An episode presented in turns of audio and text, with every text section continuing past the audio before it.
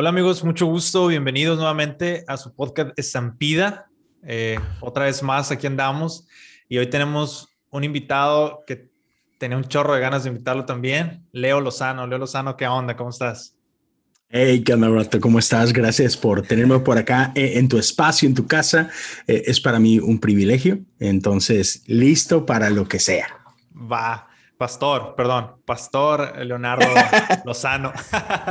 No, no, hombre, este, sí, no. Leo, Leo para la raza, este, sí, aquí estamos, ¿ya? Que suave. Me, estábamos antes de, empezar el podcast, Leo me contaba que es pastor asociado. ¿Cómo, te quería preguntar algo de la alabanza? ¿Cómo, tú como pastor y, bueno, ahora que, que, que ya eres pastor y estuviste en la alabanza y todo esto de líder, tu corazón eh, como que se inclina más hacia la alabanza o si sientes como que ahorita en ese momento tienes que como que ampliar tu corazón a otras cosas y dejar un poquito de lado como el ministerio de, la alabanza, cómo cuidas de cada ministerio diferente en tu iglesia para que todos tengan así como que sientan que son importantes. Digo, porque yo si fuera pastor, a los del sonido les pondría todo, a los de la alabanza les tendría todo súper bien. Pero, ¿cómo, le haces para cuidar todos los ministerios sin que uno se sienta así como que mal? Claro. Bueno, pues, o sea, para ir contestando las diferentes preguntas que hiciste, esa, una, yo creo que, o sea, como músico, siempre vas a tener esa inclinación, ¿no? Siempre vas a tener ese, ese gusto, esa pasión por, por la música, ¿no? Eso no se va, no es gripa. Entonces, este, ya, y, y, creo que, fíjate, yo me he hecho mucho esta pregunta de, porque me ha tocado ver muchísimo a gente involucrada en la música transicionando al pastorado. O sea, lo he visto desde, llámese Marcos Witt, Jesús Adrián Romero, este, y pues la, lista no se termina, ¿no? Marcos Vidal y muchos otros. Barrientos. Entonces, sí, Barrientos, este, por ejemplo, recientemente Danilo Ruiz y su esposa. Ah, claro. O sea, otra vez, la lista es interminable, ¿no? Enrique Bremer, por darte un ejemplo, este, o sea, ¿sabes? Y, creo que es bien natural, porque lo que hacemos en la, en la alabanza, en la adoración, es que simplemente le estamos poniendo música a palabras, o sea, le estás poniendo música a, la palabra de Dios declarada, ¿no? O sea, eh, de hecho, en sus inicios, y creo que con, con Enrique Bremer lo llevamos a hablar en un episodio que yo hice acerca de, de esto de alabanza y adoración, o sea, en los tiempos de, Charles Wesley, John Wesley, que son los iniciadores del movimiento metodista, o sea, John se enfocó mucho en la parte de la predicación y Charles se enfocó mucho en la parte de la música. Y ellos entendieron desde, pues, estamos hablando de 1700, que, que es muy fácil que la gente memorice doctrina, que memoricen escritura, si tiene música que la acompañe, ¿no? Entonces, e, es una herramienta impresionante, ¿no? Entonces, creo que para nosotros como, como músicos o como directores de alabanza, o sea, es parte de lo que hacemos, ¿no? Porque no es cantar, o sea, cantar, muchos pueden cantar, pero dirigir es diferente, trae algo ahí, ¿no? Y entonces creo que en parte de nuestra preparación, cuando te estás preparando para un domingo, uh, cuando estás interactuando con la gente y dirigiéndolos en esos tiempos de adoración y ministración y todo, pues creo que un corazón pastoral es muy necesario para hacerlo bien. Entonces, por eso creo que es natural esa transición. Entonces, ya en mi caso, ya como pastor, sí le pongo mucha atención a la música y eso es bueno y eso es malo. O sea, este, porque por ejemplo, e, e, en mi caso, a mí me tocó llegar a una iglesia este, donde estaba en una transición, o sea, llegué en pleno COVID, empecé, empecé la parte pastoral eh, en medio de, esta pandemia y entonces uh, había unas transiciones de músicos y esto y lo otro, y el equipo de alabanza que teníamos en ese tiempo es voluntario 100% y chicos que lo hacían con todo su corazón, con toda su pasión, pero digamos que musicalmente no eran los más dotados, entonces para mí que yo venía de dirigir en iglesias grandes, en, mega iglesias con producciones enormes, donde había cuidado de, todos los detalles, para mí fue un shock muy grande. Entonces me distrajo, creo yo, para mal, porque me estaba enfocando mucho en cosas de producción, me estaba enfocando mucho en, como que en el paquete que presentamos y todo esto. Y eso, en cierta forma, no me, y esto estoy hablando en las primeras semanas, en los primeros meses, no me dejó ser un buen pastor para ellos, porque estaba siendo demasiado crítico, estaba siendo demasiado, ¿sabes? Picky. Sí, sí, sí, claro. Y, yo me acuerdo que yo tenía muchas conversaciones con mi pastor, eh, el pastor principal de la iglesia, y, y él me, pues me fue con mucha gracia, con mucha paciencia, me, me, me fue encauzando y decir de que, hey, bro, estás en otro papel. O sea, sí, sí es importante, sí creo en lo que me estás diciendo, pero ahora eres pastor. Tu principal ah, cuidado tiene que ser el corazón de la gente más que la ejecución de lo que pueden estar haciendo, ¿no? Entonces, ya existe esa parte y, y, es muy, o sea, me sirvió muchísimo. Y, pero luego por el otro lado, sí, creo que no puedes ponerle más atención a eso que a otra cosa, porque en mi opinión, todo, todo el cuerpo de la iglesia es importante. La alabanza no es más importante que, que, las maestras que cuidan de nuestros niños y que enseñan a nuestros niños. Entonces, y, por ejemplo, tú estás en Estados Unidos y me imagino que tu iglesia es parecida a mi iglesia en el sentido de que hay presupuestos, ¿no? Entonces... De hecho, fíjate que yo, eh, yo trabajo en Estados Unidos y todo, pero asisto a una iglesia en, Tijuana. Como es frontera ah, Santiago y Tijuana, asisto acá. Entonces, todo lo vemos con el presupuesto mexicano, vaya, en pesos, ¿no? Sí, pero, igual, o sea, hay un presupuesto y todo, y, pues por lo, por lo regular tú quieres no necesariamente que sea equitativo porque no cuesta lo mismo. Uh, cuestiones musicales, cuestiones de producción, no cuestan lo mismo que materiales para una escuela dominical. O sea, sí, claro no le puedes poner el, mismo número de pesos, pero sí el mismo número de cariño, sí el mismo número de, excelencia y, ¿sabes? Ese tipo de cosas. Entonces, creo que este, o sea, hay que hacer esa distinción que el cariño que le metes a cada departamento no, no es necesariamente equiparable en pesos, pero otra vez, sí tiene que haber el mismo respeto por todos eh, y, sobre todo tienes que tener mucho cuidado con, con, la visión detrás de cada departamento, ¿no? Y, y obrar acorde, pero definitivamente sí, no, no, no puedes ponerle más cariño uno más que otro, ¿no? Porque al final de cuentas estás tratando con gente y hay que honrar a todos por igual. Pero ya, lo vas aprendiendo poco a poco. Sí, claro. Digo, y lo, y lo vemos en, en, en, nuestras iglesias. Digo, yo también lo miro en mi iglesia. Fíjate que algo, algo que me causa así como que un poquito de extrañez es que a veces siento que últimamente le hemos tomado mucha o demasiada importancia a lo que es la alabanza, o sea, lo que es la música dentro de lo que es la liturgia de la iglesia. Siento que nos recargamos mucho a que si, si sale bien la alabanza, es, fue un, culto bonito. Si no sale bien la alabanza, el culto no estuvo tan suave. Entonces, no sé si, si, es mi percepción como músico, también la percepción de la gente. Bueno, también sé porque he escuchado que la gente dice eso, o hasta las personas que llevan la liturgia dentro de la iglesia dicen, y se me hace que los de la alabanza no están orando mucho porque como que no le salió y el culto no estuvo suave. Entonces, ah, ¿cómo cuidar eso, no? O sea, ¿cómo, cómo enseñarles a las personas que, que la alabanza no tiene más importancia que ciertas cosas más importantes en la, en la, en, la iglesia. Por ejemplo, para mí algo súper importante o, lo de mayor importancia viene siendo la, la, la prédica. Eso para mí tiene un peso súper, o sea, es el, el, centro de todo lo que es el convivio del domingo en la iglesia. Entonces, a veces siento que últimamente yo creo que por todas estas uh, bandas súper curadas que han salido, de repente los músicos nos enfocamos o la gente se enfoca más en que si hubo música bonita o no, es como califican el servicio en la iglesia. ¿Cómo le hacemos como para, para cuidar eso? Es que pasa mucho, ¿no? O sea, creo, creo que sí, sí pasa bastante. Y es algo que tiene, no sé, muchas generaciones que se ha perpetuado estas cosas, ¿no? Entonces, ¿cómo cambias eso? Pues con, con trabajo, con repetición, con, con apuntar a, a, lo correcto, ¿no? Con enseñar de manera correcta.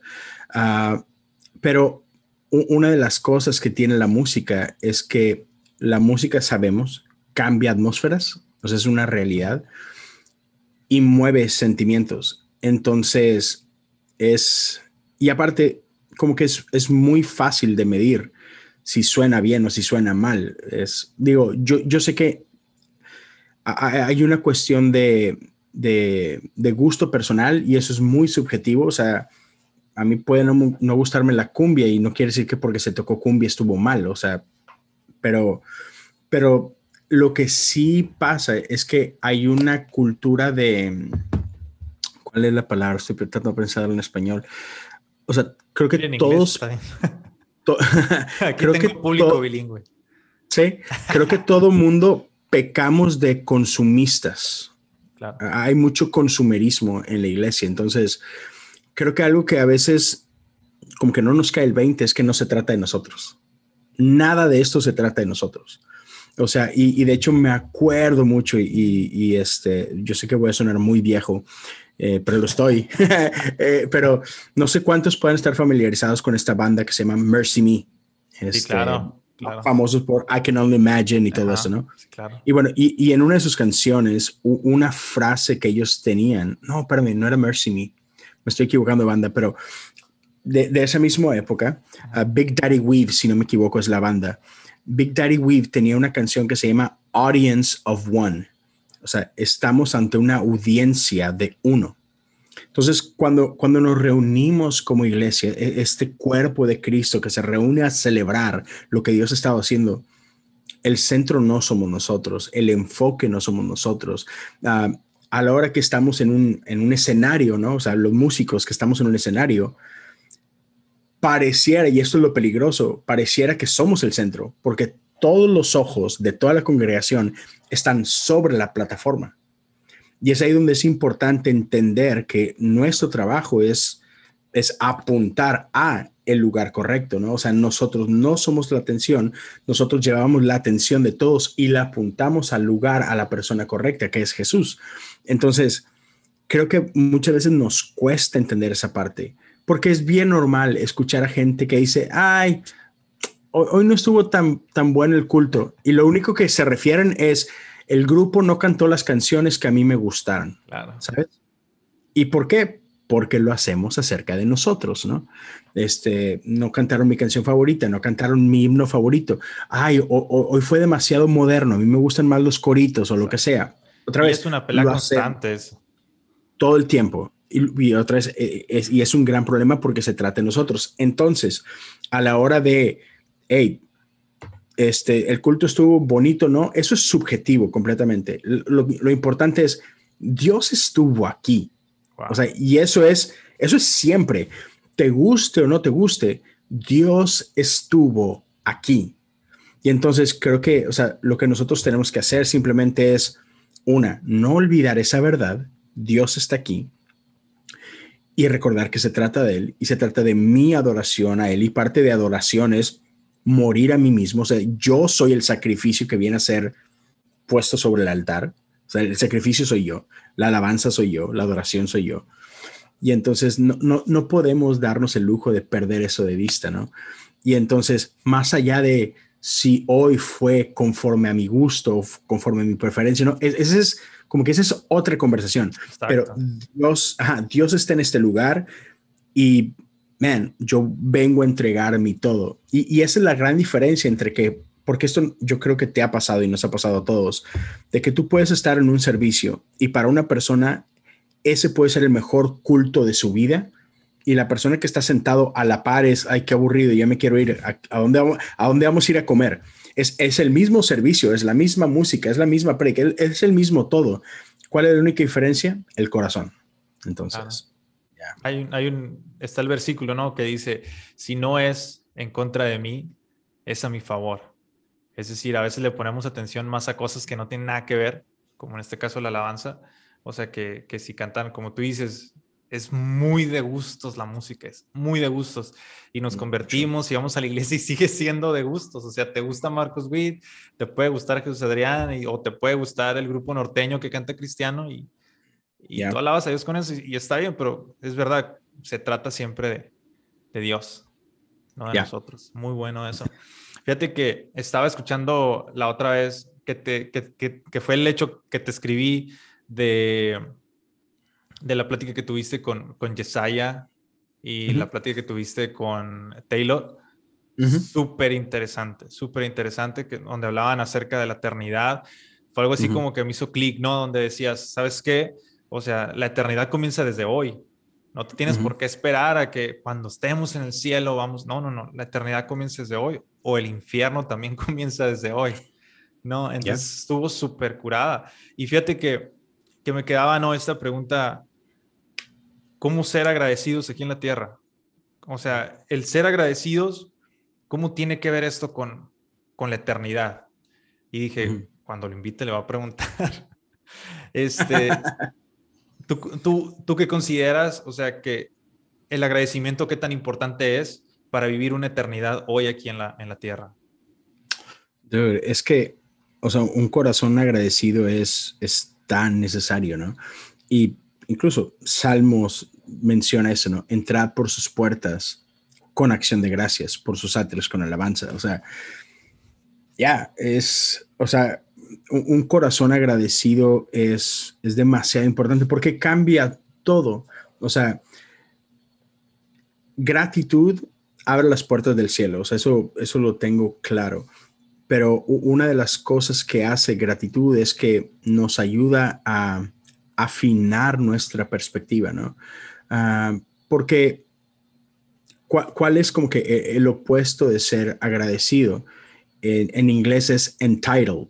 No estoy seguro cuál es la mejor traducción para eso en, en español. No sé si sea engreído quizás o creído en el sentido de que tú crees que mereces todas las cosas, ¿no?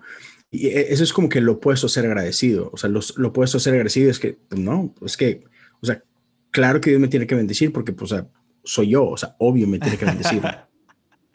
y así como que, da, no, creo que así no funciona, ¿no? Entonces, muchas veces cuando cuando empiezan a pasar cosas difíciles en nuestras vidas y, empezamos a dejar que, queja y amargura, y amargura perdón, echen raíz en nuestros corazones, ah, pues eso empieza a intoxicar todo tu ser, ¿no? Todo tu alma, todo tu corazón. Y, la única manera de revertir eso o de impedir que amargura eche raíces es gratitud, ¿no? Y y por ejemplo, yo con, con, mi esposa he platicado muchas veces de esta parte porque hemos pasado por muchas pruebas en los últimos años. Y para mí siempre es importante cuando, cuando el enemigo viene a hablar a tu corazón y, y como que poner tu atención en todo lo negativo que está pasando, en todas las luchas, en todas las pruebas. Para mí siempre es bien importante, ok, tómate un break, toma cinco minutos y empieza a dar gracias por, por lo que sea. O sea, busca cosas por las que estás agradecido, porque hay mucho por lo que podemos estar agradecidos. Y entonces, cuando empezamos a hacer eso, cuando empezamos a vocalmente a dar gracias por ciertas cosas, como que cambia todo el foco de nuestra atención. Y en lugar, porque es bien fácil, esto lo vemos en todas partes. Si, si en tus redes sociales tienes, no sé, posteas algo y tienes 100 comentarios, y esos 100 comentarios, tres son negativos y los demás son de que aplausos o vato, qué chido, ¿en qué te fijas? En los tres negativos. Regularmente le contestamos a los negativos, ¿no? De que este claro. Tiene mucho más poder esos tres comentarios negativos que los 97 positivos que te habían dejado, ¿no? ¿Por qué? Porque no, no sé, no sé qué rayos pasen en nosotros, pero tendemos a enfocarnos en estas cosas, ¿no? Entonces, igual en nuestra vida, cuando cosas empiezan a suceder, tendemos a, otra vez, enfocarnos en lo negativo que está pasando o en las luchas que estamos viviendo y perdemos, perdemos de vista todas las bendiciones que están a nuestro, alrededor. Sin embargo, si somos intencionales y empezamos a, a, notar esas cosas, de pronto algo pasa y empiezas a notar más cosas por las cuales puedes estar agradecido, ¿no? Y, y, y, cuando haces ese pequeño shift en, tu visión, en tu mentalidad, en tu perspectiva, la balanza se empieza a inclinar para el otro lado, ¿no? Empieza a decir, ok, no sabes qué, Dios es muy bueno. Y, y, y, eso te ayuda, ¿no? O sea, un corazón agradecido también te ayuda en este sentido. Empiezas a recordar la fidelidad de Dios. Y cuando empiezas a recordar su fidelidad, eso, eso aumenta tu fe, eso alimenta tu fe. ¿Por qué? Porque te recuerdas que el mismo Dios que ha sido fiel antes, volverá a ser fiel ahora. Y entonces cualquier, sabes, cualquier situación que estés pasando, dices tú, ok, es, esta es simplemente una oportunidad para que Dios venga a, glorificarse en este lugar, ¿no? Y lo ves en la Biblia, cuando hay una, una ocasión una, una persona que está enferma, dice Dios, o sea, esto es para que Dios sea glorificado, ¿no? Y entonces, ¿qué tiene que ver eso con eternidad? Ah, creo que nos permite, nos permite ver y entender el reino a, una luz diferente, ¿no? Simplemente, este, ya, no sé, no, no, no, sé si eso contesta algo de, de lo que tenías. Sí, sí, sí. Y, y luego, digo, también creo que es parte de, de la sociedad que desde siempre como que intenta vendernos este sueño de que, de que haz esto y vas a conseguir esto. Y no siempre es así, ¿no? Llegamos a la iglesia y hay reglas y a veces nos fijamos más nosotros en hacer reglas para que nos vaya bien que en hacer reglas a lo mejor como para decir, este, es parte de lo que, de lo que yo, este, como comunidad, soy parte y hay que cumplirlas y, está bien. Y eso no quiere decir que me va a ir bien o que voy a tener tal puesto o que, o que, o lo otro, no sé. Y este, y a veces creo que eso nos quita como ese agradecimiento porque empezamos a ver más a que merecemos, más que, más que el que simplemente ser agradecidos por todo lo que nos rodea, como tú, como tú lo dices. Este, por otra parte, ah, hace días, hace días subiste este post de, del fundador de, de Maverick. Inclusive también te mandé un mensajito ahí. Este, en donde de repente la sociedad está muy loca, ¿no? Que, y estamos, o sea, me incluyo, obviamente, donde de repente lo, todo lo sexualizamos. Y digo, también tiene un porqué. Digo, desde, desde niños, o sea, todo el marketing es sexual, porque saben que, que el, el, el, químico que genera en, nosotros va a hacer que tarde o temprano consumamos cierto producto o, o, ciertas películas o ciertas series y eso y lo otro, ¿no? Entonces le tiraron gacho, le tiraron gacho después de que posteaste Fui al chisme de volada. sí, man. Y estuvo como que súper, súper fuera de onda, la verdad, porque entonces este, pensamos que tenemos el derecho como de, como tú lo decías, ¿no? El, el derecho de decirle a la gente cómo vivir o qué hacer y qué no hacer. Pero cuando te mando el mensaje, tú me dices, es que a veces la gente también, o sea, el morbo no está en quien sube el video, aunque sube la, la foto, sino el morbo está en nosotros, que la recibimos. Y miramos de cierta manera esto. Fíjate que eh, la, la, otra vez estaba no, no recuerdo dónde y ya lo dije en, el, en, un episodio anterior, acerca del 80% de la gente en la iglesia ve pornografía. Entonces, ah, es algo del, del, del, cual muestra en dónde está como el corazón de nosotros y, y, que muchas veces nos enfocamos más en otras cosas, como en estas fotografías y le aventamos la culpa a estas fotografías, que mirarnos a nosotros mismos, ¿no? Entonces, a veces ah, lo que escribe la gente es el reflejo obviamente de nuestras vidas y, y, a veces quisiéramos entender quién tiene la culpa, ¿no? O sea, o cómo es que nosotros transferimos la culpa a otra persona. Es decir, si yo sé lo que tengo en mi corazón, yo le echo la culpa a la otra persona porque la otra persona es quien subió una foto provocativa, vamos a decirlo, ¿no? Pero entonces, en esta sociedad súper hipersexualizada, este, venimos a caer en donde, digo, porque es el tema que, que, que, que, te dije como que me quería enfocar más sobre la pornografía. Este, ¿qué hacer o qué está haciendo la iglesia para evitar o para tratar de contrarrestar esto en nuestra misma iglesia? Porque ya no digamos en la comunidad, sino en nuestra iglesia pasa, digo, me ha tocado estar en, en una iglesia de la cual era parte y todo, jóvenes ah, mirando pornografía en el servicio. O sea, te quedas así como, algo está mal, algo está mal. Pero ¿qué estamos haciendo nosotros como iglesia para evitar eso, no? ¿O qué mm. podemos hacer como iglesia para evitar eso? Ya. Sí, es que, o sea, son varias cosas. Ah, por ejemplo, retomando la, la conversación esto de, de, la imagen que, que sube Chandler Moore es no, sé, y no, no sé, no, entiendo cómo a veces los cristianos vemos este tipo de cosas o qué nos mueve a criticar y cosas por el estilo. De hecho, es algo que no, no sé cuándo voy a salir este episodio, pero mm, estamos grabando jueves, mañana viernes. De hecho, traté, y, o sea, mañana viernes sale un episodio donde profundizo un poquito en esto, de, de, este rollo de crítica y todo, todo el rollo. Uh, pero, o sea, me llama muchísimo la atención cómo interactuamos nosotros en redes sociales, ¿no?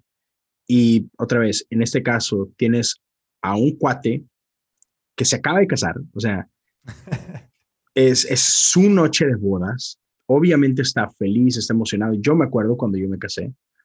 Y este, entonces, el, el post que pone es, otra vez, el contexto es su fiesta de bodas, o sea, la noche, y obviamente creo que sube un carrete como de cuatro fotos diferentes y algunas con amigos y están todos celebrando, pero hay dos en específico que se vuelven un poquito controversiales donde es primero es, él y su esposa y están enseñando sus anillos, pero haz de cuenta que pues el, el dedo anular está al lado del dedo del medio, ¿no? El, este dedo que... El dedo malo. el, grosero, ¿no? Y entonces de cuenta que es una foto donde lo que están haciendo, y para quienes estén viendo este video, la foto está, están así, enseñando el anillo, pero pues obviamente como que es fácil confundirte y pensar que están mostrando el otro dedo, ¿no? Pero no, o sea, otra vez, están mostrando el dedo del anillo, ¿no? Pero pues, como que sabes, ¿no? De que eh, es media divertida porque raya en la, o sea, raya ahí en, el límite, ¿no? Pero luego la siguiente foto es una foto donde pues ellos estaban bailando. O sea, imagínate, estás en la fiesta de tu boda y pues están bailando están acá eh, eh, con todo. Y, y, ya, y yo no sé qué música están tocando, pero seguramente era música así media perreable. entonces, pues, sí, sí, sí, lo que está pasando es eso. O sea, él, él está así de que, ¿sabes? Con, con la expresión y todo así como que, yeah, y la chava está enfrente de él y, y, al menos de donde yo soy, Monterrey, decimos está empinada delante de él, ¿no? O sea, agachada hacia adelante. Y pues, ok, sí entiendo cómo puede llegar a verse medio mal, pero otra vez, contexto. Son dos personas que una, están completamente vestidas, o sea, no hay, no hay desnudo, o sea, están sí, claro fully dressed, están vestidos. él, trae su smoking, o sea, come on, se acaba de casar. Ella vestido de novios, pero la pose sí así como que media placentera, digámoslo así, ¿no? Y así como que, bro, qué chido. O sea, en mi opinión es como que, qué fregón. O sea, son jóvenes, vato. O sea, no sé cuántos tengan, veintitantos, treinta y tantos, o sea, pero se, se acaban de casar. ¿Qué crees que van a hacer esa noche? El mejor día de su vida. ¿Qué crees que van a hacer esa noche? O sea, y pues ahí están, se están divirtiendo. No van a ver Netflix, ¿no? No creo, espero que no. Este, eso sería más problemático para mí. Este, pero, pero la cosa es esto. ¿Cómo percibimos la imagen? Y ese es parte del problema. Y, y esa es una de las cosas que para mí se me hacen peligrosos en, en nuestra cultura de la iglesia que tendemos a ser muy, muy, muy persinados, muy alarmistas. O sea, y crecimos muchos de nosotros, y porque creo que es algo que todavía pasa, que vemos el sexo como algo malo. Ahora, ¿sexo puede ser algo malo? Sí, sin, sin problema, si lo perviertes, pero sexo no es algo malo. De hecho, el sexo es algo muy bueno, ¿ok? Y, no solo eso, es, es de las primeras, sino es que la primera orden que le dio Dios al hombre fue fructificar y multiplicarse. Inclusive el, el, mismo deseo sexual es súper, o sea, ya lo, ya lo tenemos nosotros, pues, o sea, eso nos lo da eh, Dios. Exacto, es divino, ¿no?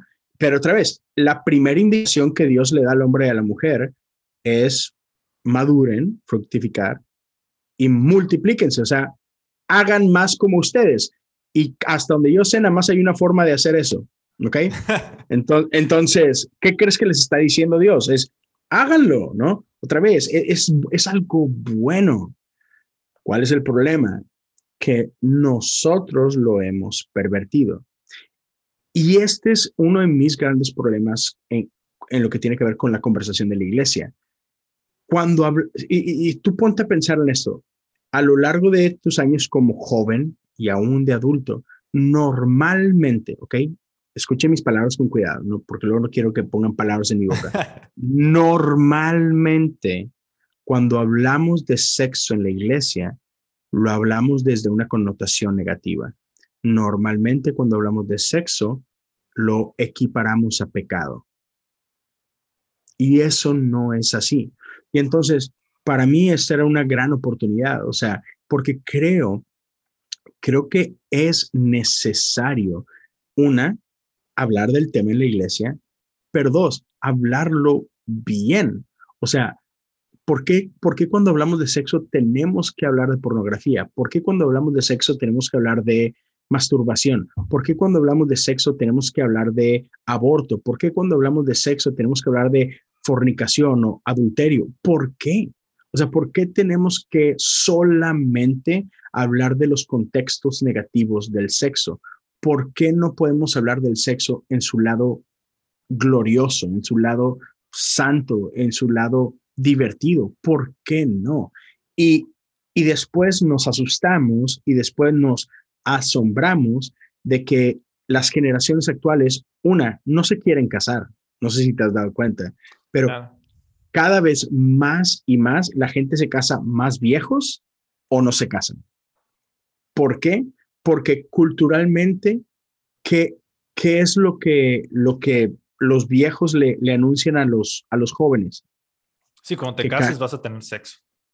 No, para mí, o sea, no, no es, no es esa parte, sino lo que yo veo es que muchas veces las parejas que tienen muchos años de casado solo hablan de lo negativo del, del matrimonio. O sea, los hombres típicamente cuando alguien se casa, uh, ya te jodiste. Ah, este ya se fue, ya valió. Qué bueno ya valió. funeral. ajá, e, exacto, ¿no? Uh, ya no te van a, ya no te van a dejar salir. Eh, eh, o sea, mandilón, o sea, todos son connotaciones negativas, ¿no? Igual, normalmente hablas de, o sea, normalmente casados hablan mal de sus parejas. Y eso está, otra vez, creo que eso es, está mal. Normalmente hablamos, hablamos de lo duro que es casarse, de lo difícil que es lidiar con tu pareja, de lo, de lo aburrido. Y, y por ejemplo, esto es algo que se dice en la cultura, no en la iglesia, pero una de las bromas más, más comunes, eh, otra vez, en el mundo, es que cuando te casas es cuando dejas de tener sexo. Sí, claro. O sea, no sé si lo has visto, lo has notado eso en películas, en series, en, en stand-up comedy. Normalmente es, hey, de novios, ah, lo haces todos los días y nomás te casas y ay, se acabó la pasión y todo, ¿no? Otra vez, esto en contexto del mundo. Y, y, otra vez, ya, ¿por qué nos sorprende que la gente no se quiere casar? ¿Por qué nos sorprende que el mundo tiene miedo al compromiso? Porque hemos hecho un muy mal trabajo de de hablar de lo bueno que es el matrimonio, de hablar de lo divertido que es el matrimonio, de hablar de lo bueno que es el sexo. ¿Por qué? Porque siempre, siempre hablamos solamente de lo negativo. Y, y, y, todo es tabú. O sea, no, no puedes decir algo porque, ay, no, qué pena, o ay, no, qué mal, ay, ¿cómo dijo eso? O sea, es en serio. O sea, y, por ejemplo, es, y muchas veces llegamos con un montón de bagaje. Y, y es como que e, e, e, es esta espiral negativa, ¿no? O es esta bola de nieve. Como, como en la iglesia solo hablamos de lo negativo, pues entonces le pintamos a los jóvenes esta luz de que, una, el sexo es malo, no lo puedes tener. El sexo es pecado, no lo puedes hacer. ¿Y qué es lo que pasa normalmente cuando le prohíbes a alguien hacer algo? Van y lo hace. Quieres hacer exactamente eso que te están privando de hacer, ¿no? Y entonces porque, o sea, no es solamente eso, sino que como tú lo decías hace rato, nuestro mundo sexualiza todo. O sea, no sé si, si pase ahora, ¿no? Pero yo recuerdo, lo normal a la hora de ir a un taller mecánico era encontrarte con paredes llenas de, ajá, exacto, lleno de, lleno de viejas desnudas o semidesnudas, ¿no? Eso es lo normal. Anuncios de cerveza, igual a mujeres, mujeres en la playa, lo que o sea, todo está completamente sexualizado por todos lados, ¿no? o sea, imagínate, hasta esto que se me hace rico. Ahora lo noto, ahora como papá, este, y, lo noto mucho en, en, México porque es muy normal allá. De repente en México se acostumbra mucho a hacer fiestas para los niños con, ya sea payasitos o con un show de niños, ¿no? Por ejemplo, yo soy de Monterrey, en Monterrey era muy común las, las muñequitas Elizabeth, se llamaba. E, e, era un, era un programa de televisión en, en multimedios. Y, y en las fiestas infantiles se hace mucho ahorita de que pues las princesas o los superhéroes y todo ese rollo. Pero, vato, está bien sexualizado. O sea, las chavitas que, que van a hacer esos shows se visten así como que, dude, o sea, este, este show es para los niños, es para los papás. Los papás bien contentos, ¿no? Vato, en buena onda, sí, sí está bien enfermo el rollo. O sea, hasta eso llegamos, ¿no? Sí. Entonces, sí, número uno, todo está muy sexualizado. Número dos, o sea, en nuestra época tenemos acceso a lo inimaginable en nuestros teléfonos, o sea, está al alcance de tus dedos. Uh, muchas veces los papás no tienen ni idea de la tecnología que sus hijos tienen en sus manos o sea, no entienden de Snapchat, no entienden de TikTok, no entienden de lo que les sigue, ¿no? Entonces, ya, es, es muy fácil accesar a cosas que todo el mundo te dice que no, y es muy fácil hacerlo en secreto. Entonces, es un cóctel terrible para todas estas cosas, ¿no? Que otra vez, que porque hiciste todas estas cosas, y mira, por ejemplo, y esto me atrevo a decirlo aquí porque lo he hablado en mi podcast sin ningún problema, es, yo tuve una vida sexual de joven bastante libre, bastante desenfrenada, ¿no? Ah, y, y, siento que empecé tarde, pero empecé y empecé con todo. Este, pero te puedo decir, o sea, hoy y yo sé que hay gente que piensa esto diferente, pero yo sí me arrepiento enormemente de haber tenido relaciones sexuales antes de casarme. Me arrepiento, pero, ah, no manches. ¿Por qué?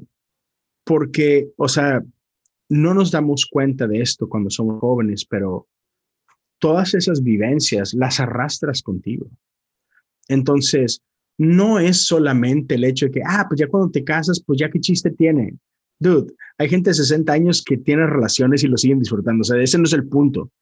Es, arrastras un montón de heridas, arrastras un montón de bagaje, arrastras un montón de experiencias y un montón de cosas que vienen y realmente te estorban a la hora de querer tener intimidad con tu pareja. Y, y, cuando digo intimidad, no me refiero a intimidad física, me refiero a intimidad emocional.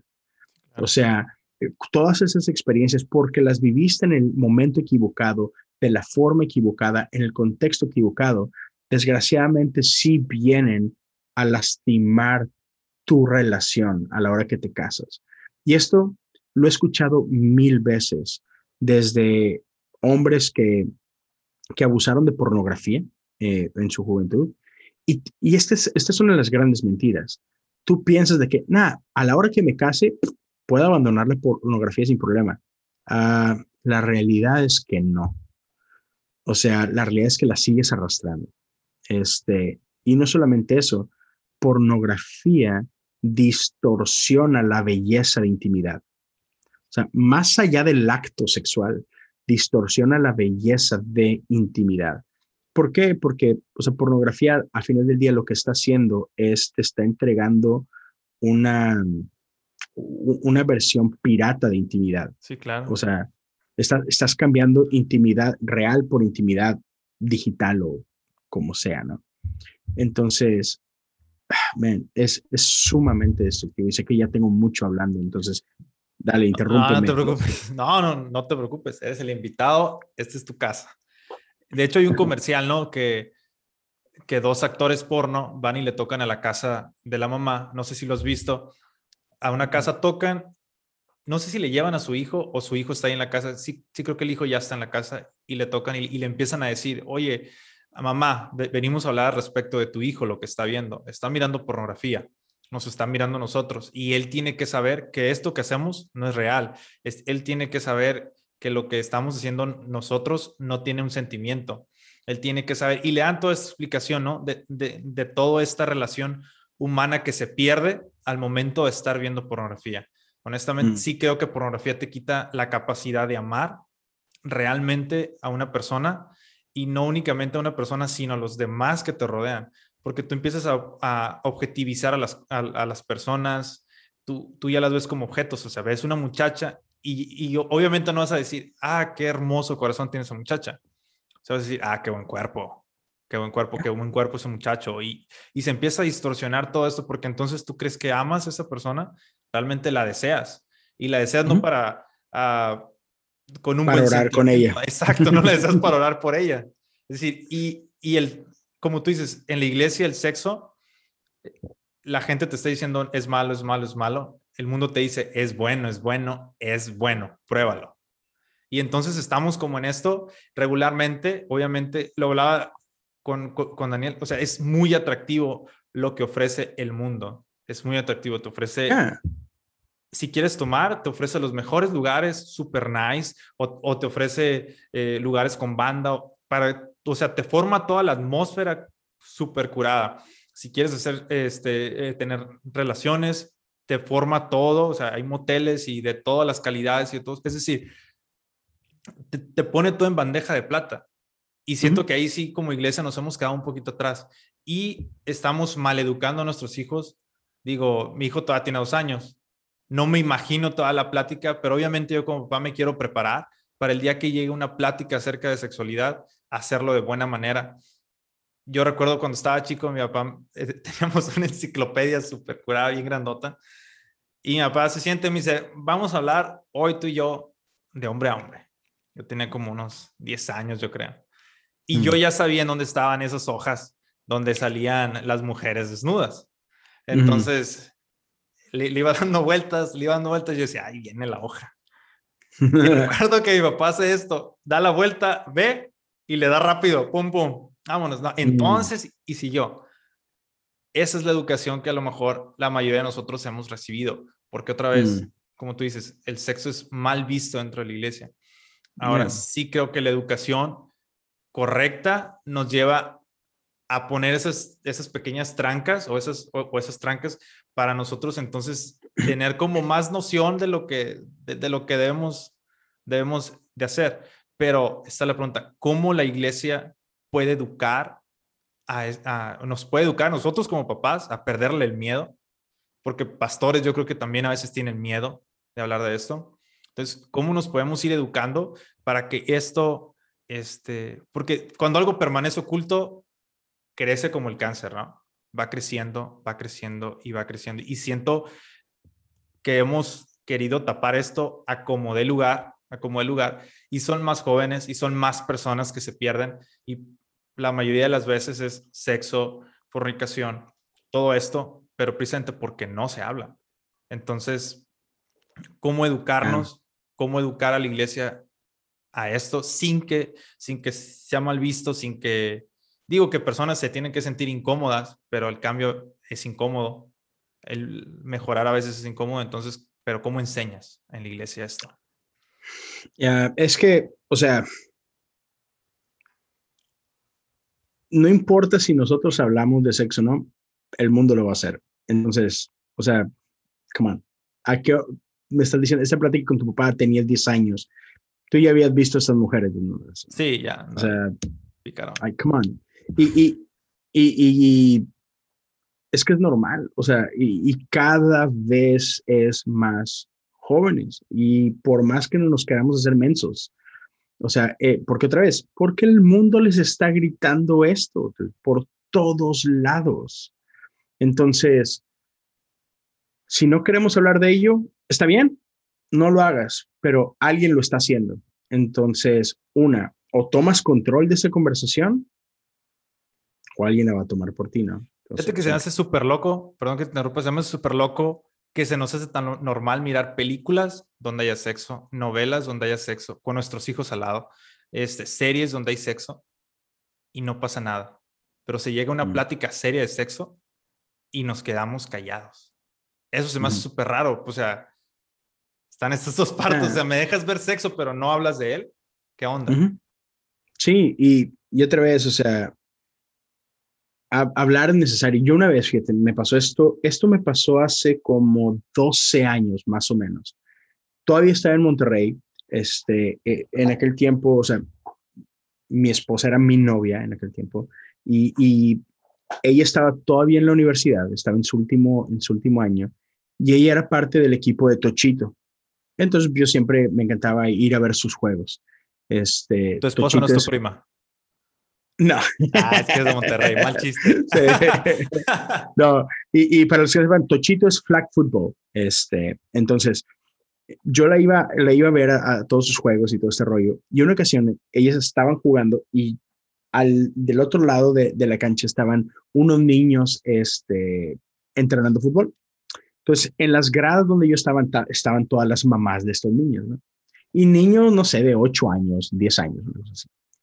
Y pues me toca escuchar la conversación que estaban teniendo estas mamás y algunas eran maestras y pues las demás pues tienen hijos, ¿no? Que están en, en escuela. Y dude, estaban hablando de unas como que medio asustadas de que, ay, es que no puede ser, porque andan repartiendo condones en, en la escuela si son niños y que esto y que el otro? Y luego les dice una de las que eran maestras, dice, esos creo que eran niños de quinto de primaria. Dice, déjenme les digo que vamos tarde.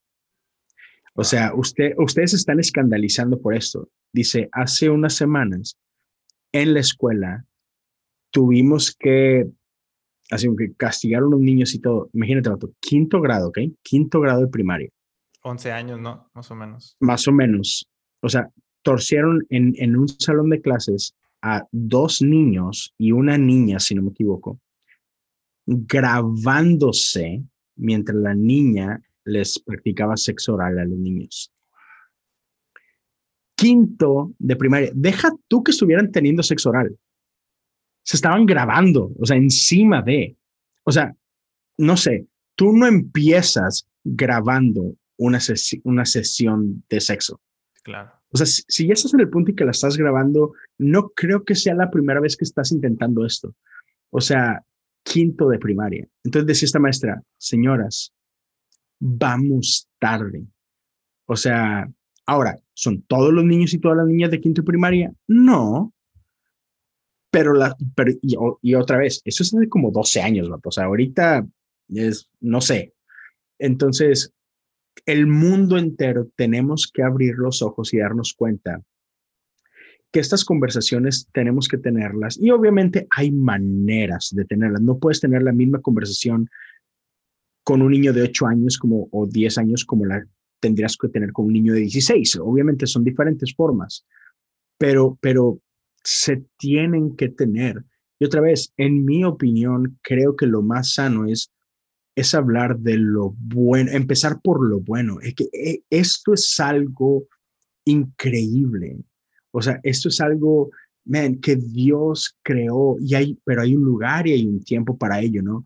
Y, y creo que muchas veces en la iglesia somos bien huevones, somos bien flojos a la hora de enseñar. Y lo hemos hecho con todo tipo de temas. O sea, en mi época fue bailar es del diablo, fumar es del diablo, tomar es del diablo. Eso era todo. ¿Por qué? Es del diablo y cállate. Y, y o sea, se me hace ridículo porque ni bailar es pecado, ni tomar es pecado, y bueno, fumar es diferente, pero uh, fumar simplemente creo que no es sabio, más que sea pecado, no creo que no es sabio. Como también meterte seis rebanadas de pizza tampoco creo que sea sabio, ¿no? Y nadie te dice nada de eso. Seis Coca-Colas al día tampoco. Exacto, ¿no? Entonces, pero, pero otra vez, en la iglesia simplemente queremos resolver todo con decir eso es pecado. Es que no, no lo es. Solamente que hay, hay buenos contextos para esto y hay malos contextos para esto. Y es mejor tomarnos el tiempo y poder decir, ok, ¿por qué no es que sea pecado, sino que no es lo más sabio para ti a los 16 años estar teniendo relaciones sexuales? Así como que, dude, es riquísimo, pero no es lo más inteligente para ti a los 16 años.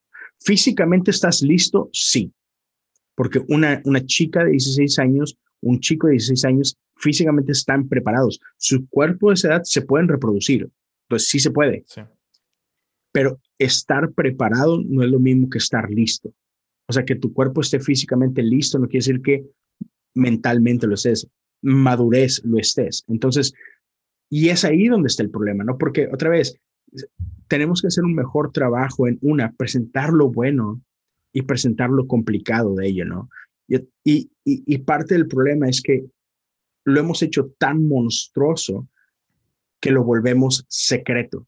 Y ese es el problema, cuando algo está en lo secreto, porque tú lo decías, no me acuerdo si me lo llegaste a decir o nada más me lo mandaste eh, eh, vía email, de que eh, el, el número de, de, gente que ve pornografía en la iglesia es enorme. No solamente eso, el número de jóvenes que están practicando sexo es enorme. El número de chicas que terminan embarazadas es altísimo también. El número de divorcios es altísimo. Este, pero, y todo esto pasa, ¿por qué? Porque nos sentimos a ver, lo hemos, lo hemos satanizado tanto el tema que nadie lo quiere hablar. Porque otra vez, si hemos dicho que es tan malo y que es tan pecaminoso y que te vas a ir al infierno y que esto y que el otro, pues obvio no me voy a atrever, a decir, yo tengo este problema. ¿Sabes? O sea, otra vez, es, es una bola de nieve terrible y nosotros solos nos estamos disparando en el pie eh, y estamos creando este ambiente donde, pues, obvio no te voy a decir que estoy padeciendo de esto o que estoy enfrentando esto si me vas a condenar y satanizar y, ¿sabes? ¿Qué es lo que pasa? Te enteras que unos chavos están teniendo relaciones, ¿qué es lo primero que hacemos? Hay que disciplinarlos. Y si, y si tienen parte en algún ministerio, los bajas, los corres, los sientas, así como que, dude, come on. E-, esa es la mejor manera de hacerlo. O sea, la respuesta es avergonzar a la gente. Vamos a regresar a esos tiempos donde les pintaban una letra A escarlata, adúltera, shame, ponle una campanita también para que esa persona, o sea, en serio, eso no lleva a nada. Entonces, creo que todos, pastores, líderes, papás, porque ese es un esfuerzo de todos. O sea, esto no, nadie lo va a corregir solo. O sea, es, todos como sociedad, como cultura, como iglesia, todos tenemos que hacer un mejor esfuerzo en cómo abordamos todos estos temas. Ah, porque otra vez, sexo es bueno, dejemos decir que es malo. Malo es hacerlo en el contexto equivocado. Y otra vez, es, es dañino, es, no es saludable emocionalmente, pero no es malo, ¿sabes? Entonces, ya no sé, es, es, no es fácil, Sí, no sé si, si tengamos que, o más bien creo que tenemos que redefinir la palabra pecado. ¿Qué es pecado? Porque sí, o sea, es más fácil, es más fácil para mí, por ejemplo, ir y decir, ¿sabe qué, pastor? Pues me, eché unas, unas heladas por ahí. ¿Sabe qué, pastor? Fumé. ¿Sabe qué, pastor? Pues, uh, digo, en, en, mi iglesia antes era pecado ir al cine, así que, ¿sabe qué, pastor? Fui al cine. Pero decir, ¿sabe qué, pastor? Veo pornografía. O ¿sabes qué, pastor? Ah, eh, tuve sexo la vez pasada con una muchacha. Es decir, esas, esas son cosas que son complicadas de decir, como tú dices, por, claro. por, por lo mismo oculto, oculto, pero sí siento que, que, ha faltado esa confianza, esas, ese, crear ese lugar seguro en donde todos nos sintamos ¿sabes qué? Voy a ir y tampoco quiero que me aplaudan, pero sí en cierta manera que me ayuden. Y, lo, y, lo, que no se da es, es, esta ayuda de, decir, ok, a ver, vamos a desde el principio, porque también nadie entiende su, la responsabilidad que tiene. Es, decir, como pastor, es más fácil señalar a esta persona y, y, hacer todo, pero no aceptar también la responsabilidad o la autocrítica, de decir, ¿en qué fallé yo como pastor? en qué fallaron mis líderes o en qué falló este líder o en qué fallé yo líder de jóvenes, yo líder de, de, grandes, de adultos, de, de, señoras, en qué fallé yo para que, para que sucediera. Entonces, sí creo que es importante crear estos lugares seguros para todos y cada uno de nosotros de los miembros de la iglesia. Sé que aunque sea, aunque sean unos tres hermanos que empiecen como a girar de la manera positiva y se empieza a contagiar y a contagiar, creo que se puede dar un cambio. Pero si nadie empieza, no se puede. Ya, totalmente. Y, y a mí me pasó, vato. O sea, yo cuando, cuando te digo que empecé a tener relaciones sexuales y todo esto, o sea, yo, yo era parte del grupo de alabanza en la iglesia, yo tenía mi grupo de amigos y todo, y, y mi gran miedo era ese, o sea, a menos es que, es que no le puedo decir a nadie lo que estoy haciendo. ¿Por qué? Porque en el momento que yo lo haga es, voy a perderlo todo. Y créeme, mi miedo más grande no era, ay, me van a bajar de la alabanza. E, ese no era mi miedo más grande. Mi miedo más, más grande era, voy a perder a mis amigos. Porque, porque, vato, o sea, a mí me había tocado estar del otro lado.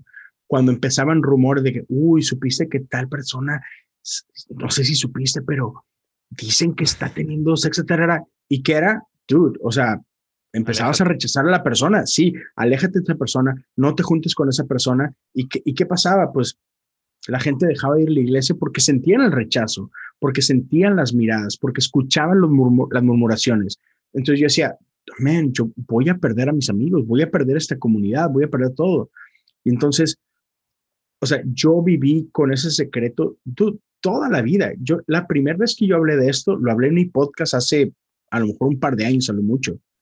O sea, y cuando lo dije, dije, yo lo dije eso en mi podcast, si acaso algún amigo mío está escuchando esto, quizá por primera vez está escuchando esto. O sea, y no se imaginaban que yo estaba pasando por todo esto. O sea, imagínate, ya yo de adulto, treinta y tantos años y nadie de mis amigos sabía eso. Yo nunca se lo había dicho a nadie. O sea, es ridículo, ¿no? O sea, porque e, ese tipo de cosas mata comunidad. mata esto a lo que Dios nos está llamando, ¿no? ¿Por qué? Porque empezamos a vivir vidas, una, vidas de mentira, pero, pero no mentira en el sentido de que, ay, estoy guardando un secreto. O sea, no, no me refiero a eso. O sea, estamos viviendo una vida de mentiras en el sentido de que se supone que iglesia es el lugar de tener comunidad, donde somos transparentes, donde somos vulnerables, y no estamos haciéndolo. O sea, sí estamos en comunidad, pero vivimos vidas compartamentalizadas, donde solamente te doy acceso a cierta parte de mi vida, pero esta no. Y hacemos lo mismo con Dios. Dios, tú eres rey de casi todo menos de esta parte. O sea, eh, eres rey, pero mi vida sexual no la toques. ¿Por qué? Porque esa está sucia y esa es, ay, no, no, no te metas ahí. Y entonces, otra vez, eso afecta toda nuestra vida como iglesia, como amigos, como comunidad, como todo, ¿no? Y, y, hay otra parte que, que me lo mencionabas tú y, sé que podemos ir ahí, que es una realidad que ignoramos acerca de la pornografía, ¿no? Que es todo lo que hay detrás de ella. O sea, más allá de que es, más allá de que si es sucia, más allá de que si es erótica, más allá de que si te va a llevar a pecar o no, o sea, más allá de todo eso, la industria de la pornografía es, es muy peligrosa para quienes forman parte de esa comunidad. O sea, la, la, industria de la pornografía es peligrosa para las mujeres que son parte de ella, para los hombres que son parte de ella. O sea, me, lo mencionabas tú, ¿no? O sea, hay, hay, hay un montón de, de, tráfico, de, de, esclavitud y cosas por el estilo, y, y aún hoy en día es un gran problema, ¿no? Sí, al, al, al ser, al ser nosotros parte de, de ver una película, de regalarles el like eh, y todo esto es, somos parte de todo esto, estamos apoyando al tráfico, de humanos, estamos apoyando a, violaciones, estamos apoyando a, la pedofilia, a, que abusen de menores. Este, hay una hay una organización que termina con Hub como tipo la, la, la, la, casa productora esta de pornografía Pornhub. Hay, hay su similar Hub, pero estos, eh, esta organización se dedica a ayudar a personas que salen de la, de la pornografía como restablecer sus vidas, como a, a darles como esa dignidad de pelear para que bajen sus videos, ¿no? Porque esas mujeres son engañadas, van engañadas a realizar cierta actividad y que de repente sabes que es una película pornográfica y sin tus derechos la suben a redes y ellos generan dinero a través de ti sin tu consentimiento. O sea, es, la pornografía le quita la dignidad a las personas, nos la quita a nosotros como los que estamos viendo y se la quita brutalmente a las personas que son parte de la industria, aunque no quieran ser parte de esta industria, se las quita brutalmente. Es súper feo. Y no nada más, o sea, si tú vas este, a comprar a una mujer a, un table o lo que sea, son parte también de esta red de trata de mujeres. Es decir, mm. llega un punto donde sí tenemos que crear conciencia de decir, hey, algo aquí no está bien, algo de lo que estamos haciendo no está bien. Y estamos siendo parte de esto al no hablarlo, estamos siendo parte al verlo, estamos siendo parte al ir y ser partícipes físicamente de todo esto. Entonces tiene que llegar un punto donde esto es demasiado. Si este es el mal, a lo mejor el, el mayor mal del ser humano, lo tenemos que cambiar, como dices, a positivo. ¿De qué manera lo podemos lograr positivo? Es decir, uh, ahorita la más famosa yo creo que he escuchado que se está saliendo de la pornografía de una pelea legal es esta Mia Khalifa.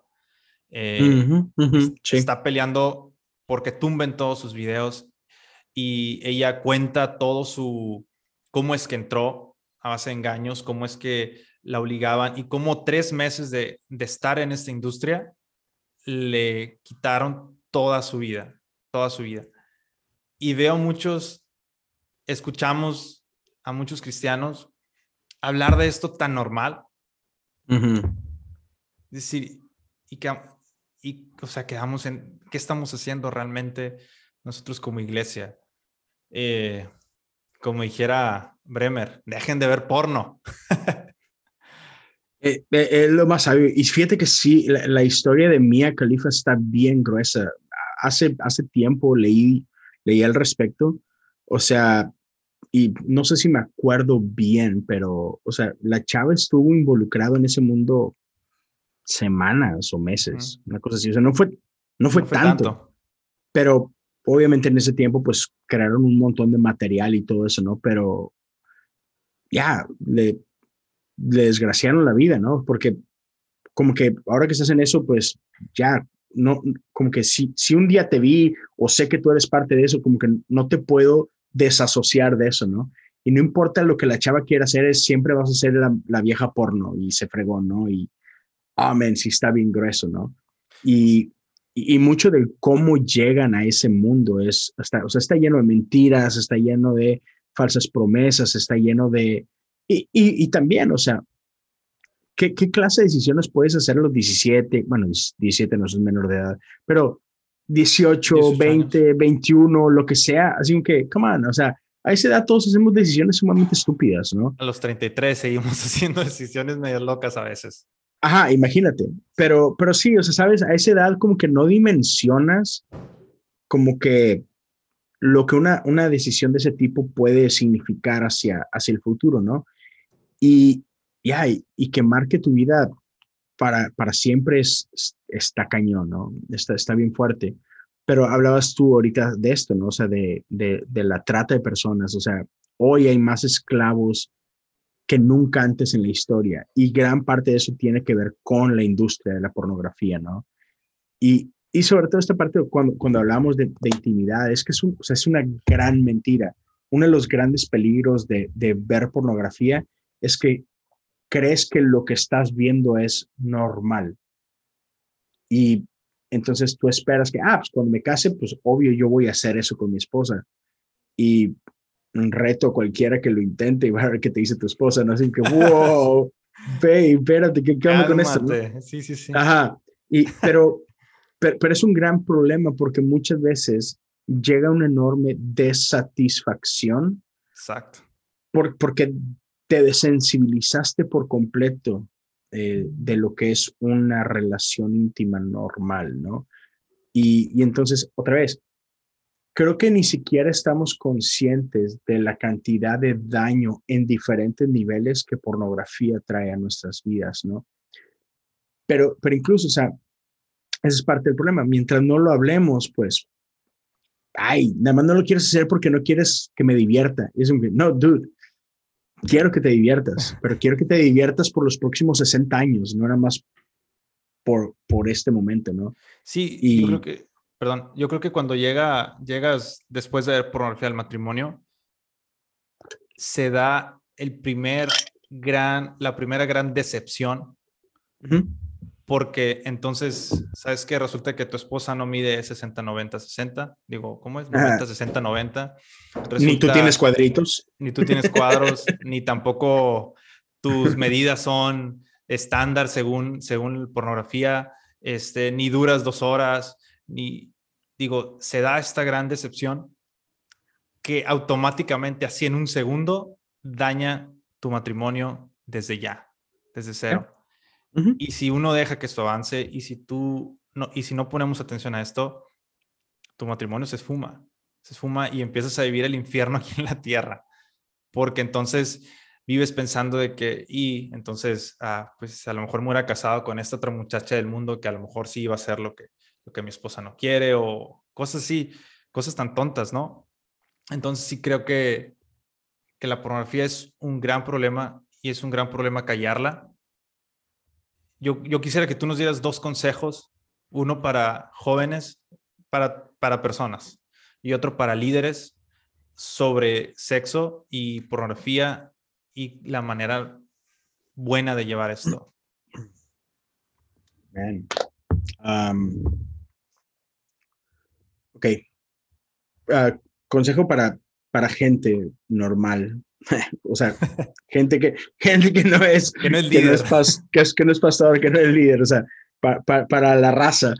Um, lo, lo dividirían en, en, dos partes. O sea, uno, gente soltera y gente casada, ¿no? Es, hey, solteros, este, hay mucho que esperar, este, para, para la siguiente temporada de tu vida, ¿no? Pero uno de los peligros más grandes que, que enfrentamos en general es cuando queremos adelantarnos a vivir temporadas que todavía no nos corresponden no solamente eh, e-, en esto de que tiene que ver con sexo, en general, es con que disfruta tu temporada, ¿no? Por ejemplo, si estás, si estás estudiando, disfruta tu temporada. Va a haber una temporada en la que vas a trabajar y, y, vienen cosas buenísimas por esto.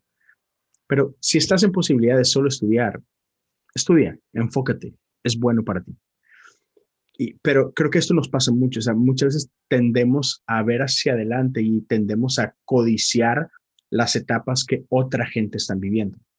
Entonces, aterrizado esto a, la parte de intimidad y sexualidad y todo esto, te diría, hay una etapa increíble en tu vida en la que sexo va a ser parte de ella. Esta no es esa etapa. Otra vez, no porque no puedas, porque claramente puedes pero no es lo mejor para ti, no, es lo que te conviene. Ah, y te lo digo por tu bien, o sea, te lo digo de, desde la experiencia y, y entiendo el, el, como que el comeback natural de que, ay, pues tú sí lo viviste, vato, pues, que, que, fregón. Y, y sí, créeme que yo dije lo mismo cuando era joven. O sea, yo también veía gente adulta que, que hablaba de esto y decía, ay, pues qué chiste, pues tú sí le diste vuelo a la hilacha, ¿no? Este, y pues no quieres que yo lo haga. Tristemente, eh, porque somos así de estúpidos normalmente, no, y esta frase, una persona inteligente aprende sus errores, una persona sabia aprende los errores de los demás. Mi invitación para ti es, sé sabio, aprende de mis errores, no, no los tienes que cometer tú. Y, te lo digo con amor y te lo digo con gracia y te lo digo neta por tu bien. espérate, si puedes, si no has llegado ahí, te invito, te animo, espérate, no corras a esa etapa, guárdate, cuídate, no porque sea pecado, no porque Dios te va a condenar, no porque Dios se va a enojar contigo, no, no, no por eso. Porque lo más romántico que puedes hacer para tu matrimonio es eso, es espérate, vato. No tienes idea de la cantidad de dolor que te vas a ahorrar si te esperas. Y entonces, es, eso es por un lado. para lograrlo, no es fácil, requieres hacer muchas cosas para ello, necesitas cuidarte muy intencionalmente, pero otra vez, te invitaría a que lo hicieras. Créeme que va a valer la pena. Te lo digo como alguien que la regó y que no lo hizo, y, te lo digo como tengo amigos que sí lo lograron y, puedo escuchar su corazón y su testimonio y es, ah, man, qué bueno se oye eso. Quisiera haberlo logrado yo. Entonces, te la dejo ahí. Pero por otro lado, si ya la cajeteaste, si ya, si ya tuviste relaciones antes de tiempo, ah, si ahorita estás teniendo relaciones con tu novia o con tu amigovia o lo que sea, en buena onda te diría, ah, trata de ponerle un alto a eso. Habla con, habla con amigos de esto. sé honesto. Otra vez, porque por un lado creo que no es demasiado tarde, o sea, te puedes ahorrar muchas cosas. Y, otra vez, creo que es lo igual, creo que es lo más amoroso que puedes hacer por tu novia o por tu novio, el, cuidarse mutuamente. Porque, seamos honestos, nada te garantiza que esa es la persona con la que te vas a terminar casando. Y, esa es una de las mentiras que, que, decimos, ay, pero estoy enamorado, esta es, y a mí me pasó y no me casé con esa persona, entonces, ya, no necesariamente. Pero, pero te lo digo desde esa parte que, o sea, no hay condenación, no hay condenación en Cristo Jesús. Entonces, no, te lo digo por ese lado, pero otra vez, aún si ya empezaste, te invitaría a que hicieras una pausa en el camino y que reconsideraras y decir, ya, no tengo por qué seguir haciendo esto, no tengo por qué seguir viviendo de esta forma. Y otra vez porque creo que es lo que te conviene. entonces, esa sería la invitación para gente que no está casada. Para gente que, que está casada, si has lidiado con, con problemas de pornografía o si estás lidiando con problemas de pornografía, mi recomendación sería háblalo con alguien. Háblalo con alguien. Y si estás casado, en buena onda, por más duro que pudiera llegar a ser, háblalo con tu esposa. O esposa, háblalo con tu esposo si es necesario. Jesse llegó a hablar de esto no hace mucho, no me acuerdo si está en un episodio exclusivo de Patreon o no, pero, pero él habló de su proceso y de, y de, y de, ese, de esa parte de sanidad de cuando lo habló con su papá y lo habló con su esposa y vale la pena. ¿Va a ser incómodo? Sí, sí va a ser incómodo, pero vamos a encontrar libertad.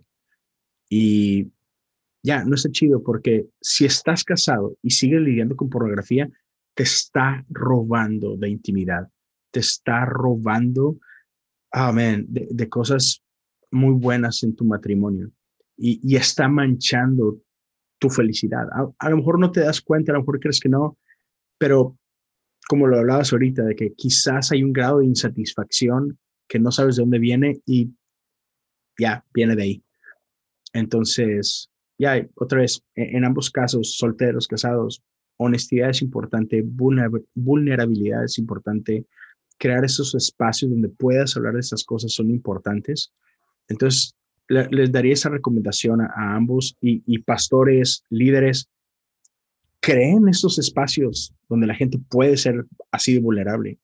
O sea, hablen de estas cosas no en condenación, creen espacios de confianza, donde, la gente sepa que puede venir con, con, esos problemas y no va a ser rechazado y no van a ser condenados y, no van a ser este, lastimados emocionalmente, sino que van a ser invitados a un lugar donde, hey, podemos caminar juntos.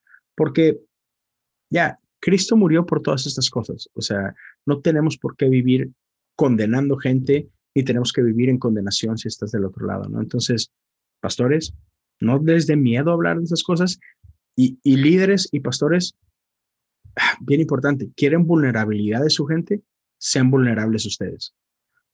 Porque seamos honestos, pastores y líderes no estamos exentos de todos este tipo de situaciones. ¿Quieres que tu gente sea vulnerable? Tú sea vulnerable y vas a ver que eso va, a generar muchos cambios. Muchas gracias, Leo, por esas palabras. Sí creo que, que pornografía es uno de esos, uh, de esas cosas que, que tienes que hablar. Si callas, te va consumiendo y termina mal la cosa, ¿no? Al final vas como construyendo este castillo con bases de arena y lo construyes muy alto, muy alto, muy alto y dices, wow, mira todo lo que he crecido a pesar de que sigo con esto. nadie va a tumbarme. Llega un momento donde se cae. Y cuando se cae, destruyes a las personas que creyeron en ti, a las personas que oraban por ti, a las personas que guiabas, a tu familia, a tu matrimonio, y la cosa termina mal. Sí creo que pornografía es uno de esas cosas que tienes que hablar sí o sí. Ya. Así que sí, háblalo, háblenlo. Y Leo, muchas gracias por estar acá. De verdad, te agradezco infinitamente que hayas dicho que sí. Muchas gracias, de verdad, fue un gustazo, un gustazo. Desde hace un tiempo te quería invitar, pero le paré esta onda del podcast hasta apenas volví a arrancar y de verdad, muchas gracias por estar acá y por, por toda esta plática. No, hombre, dude, gracias a ti por, por invitarme. Eh, espero que, que, algo de lo que dije pueda resonar con alguien y ayudar a alguien. Eh, gracias en serio por, por, el espacio, por la confianza y aquí estamos para, para servirles. Va, pues uh, muchas gracias por escucharnos. Esto fue Estampida y bueno, con Leo Lozano. Dios los bendiga, nos vemos.